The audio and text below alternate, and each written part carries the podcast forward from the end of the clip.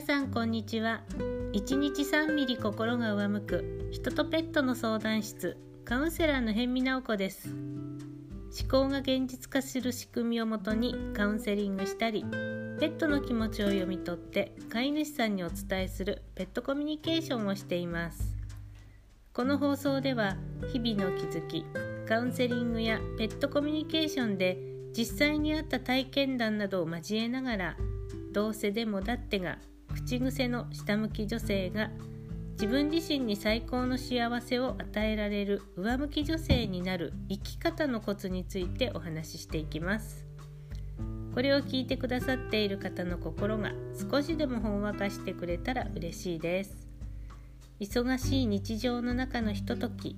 何かをしながらでも気軽に耳を傾けてくれたらいいなって思っています。えー、今日さて今日はなんか母の日だったので母の日に気づきたいお母さんへのごめんねについてお話ししていきたいなって思います。皆さん母の日はどんな風にお過ごしされましたか？お母さんになんかプレゼントしたり、えー、会いに行ったり電話したりしてまあなんかお母さんと交流が持てたかしら？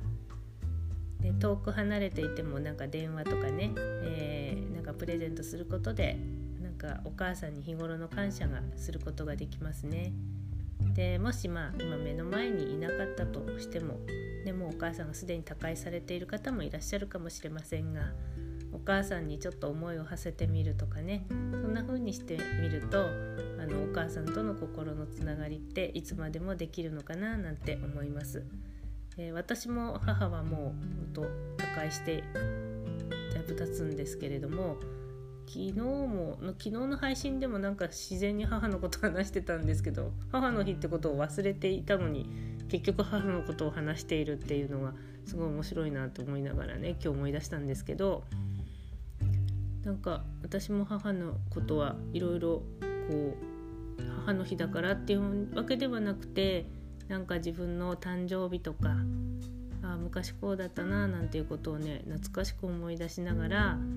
なんかあのと昔は私お母さん大嫌いだった私なのでその私がなんかちゃんとお母さんのこと大好きって思える生まれてきてよかったななんて思える私になってるなっていうのをしみじみ感じながらね、えー、今日も母の日のことを思い出していました。えー、そんな今日はあのお母さんにまつわることでお話ししていきたいなって思います。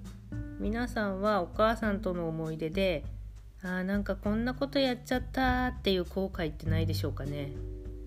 例えば大喧嘩してなんか叩いちゃったりとかひどいこと言っちゃったりとかもうあんたなんか大嫌いとかって言ってねあのひどいそういう言葉を言ってしまったり優しくしてくれたのになんか素直になれなくてあのー、素直になれなくてこうひどいこと言っちゃったりとかねやっちゃったり。なんかそんな思い出ってないですかね。思春期の頃とかさなんかすごくそういうのありそうですけどなんか大人になったとしても うちの猫が 今帰ってきました。飛び入り参加です。はい。えっ、ー、となんだっけ？えっ、とそんなねお母さんにやっちゃったわっていう後悔。よかったらねちょっと思い出してみてください。あの最近のことでもいいしなんか昔の出来事を思い出してもいいと思います。あのお母さんにねそんなひどいことしちゃったなっていうことってあの実は今思い出すことって最近のことでもいいんだけど大昔のことでも出てきたものって実はすごく自分の中でねお母さんに「ごめんね」ってあの後悔して忘れられない思い出になっちゃってるんですよ。で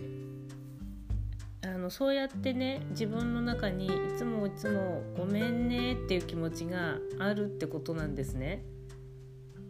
やっぱりその「ごめんね」っていう後悔している気持ちってすごく自分をあの同時に責めちゃってるんですよ。罪悪感をたくさん持っちゃってます、ね、だからあのお母さんごめんねあんなことしちゃってごめんねって大人になった今の私だったらわかるんだけれどもその当時のこの自分の気持ち感情っていうのはなんか抑えることができなかったりすごくこう固まって伏せくされてしまったりしてやっちゃったことなんですけどかねそんなことにちょっと気づいてあこうやって私は今でも後悔してえー、お母さんごめんねって言いながら自分自身を責めてるんだなってちょっとね気づいてってほしいんです。でこれどうして気づいてってほしいかっていうと「ごめんね」って言ってるってことはねいつまでもお母さんはあなたのことを許さないひどい人って自分の心の中で設定しちゃってるってことになるんですよ。で実際にお母さんに例えば「本当にごめんね」って言った時に「えー?」もういいよって言うと思いません？それとも今でもあんたって本当にひどい娘だわって怒ってるような気がしますか？あのうんともし本当にまだ絶対怒ってます私がそんな風に言ったらあんたは本当にひどい娘だわって言ってきて私を許してくれるはずがないって思うんだったらあなたが今心の中でずっとずっと自分を責めて許してきてないからなんですね。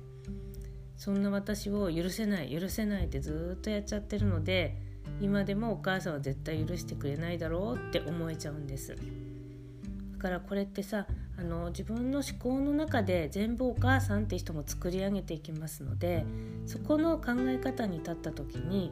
私自身が許さないから私を責めるお母さんを作り上げているって考えていくんですね。だから私が私を本当にあのなんかこうやって自分を責めているんだなっていうことをちゃんと認識できて受け取ってあげたらお母さんをひどい人にしてし続けちゃうことをやめることができるんですよ。ごめんなさい、えっと、そういうことができるんですね。全部自分の心の中がお母さんに出てしまっているっていうふうに考えていった時にあのその許さない私を許さないひどいお母さんって全部私なんですねだからねあのこうやって後悔してごめんねって思ってるってことはあなたは今でもお母さんは私を許さないひどい人って思い続けてるんだなってことも同時に受け取ってほしいんですよ。ね、でできたらそのお母さんへのレッテルを剥がすためにも、ね、そんなひどいお母さんのまま居続けるなんて悲しいで悲しいですよね。だからここうやって笑って「ごめんね」って言って「もういいよそんな昔のこと」って「そんなこと言ってないであなたさっさと幸せになんなさいよ」って。必ずね親だったらそう思うんですよ。なんかそんな風に思ってくれるよねって信じることができたらあなたは自分のことを許せるしそしてもっと言うとあなたは自分に幸せを与えることができるようになりますだからせめてね後悔してる自分に気づいてお母さんをひどい人にし続けてないかなってちょっと見てみてくださいあのそうやって自分自身をね幸せにしていく思考に少しずつ切り替えていきましょうよ。そうやって幸せになっていくんですよ。私も過去いっぱいお母さんを許さないってやってきてあのお母さんにひどいことしてきちゃったんですよ。でもその私がやっぱり思考の見直しをしていたことでお母さんに対してものすごく罪悪感があることに気づいてでも同時に気づいたのはこうやってひどいお母さんを作り続けているんだ。死んじゃった今もこうやって作り続けているなんてなんてかわいそうなことしちゃってるんだろうってそう思ったんですね。だから私はそのお母さんに対して「ごめんね」っていうのをやめて本当お母さんだったら「もういいよ」って「あなたどんどん幸せになりなさい」って絶対言ってくれるってそう信じられるように思考を変えてきました。だから今は笑い話のようにねお母さんのひどお母さんにしちゃったひどいこと思い出せるんですね。でもそこにはあの本当お母さんのちゃんと愛がたくさんあったなって思えるようななんかほんわかした気持ちで思い出せるようになってきています。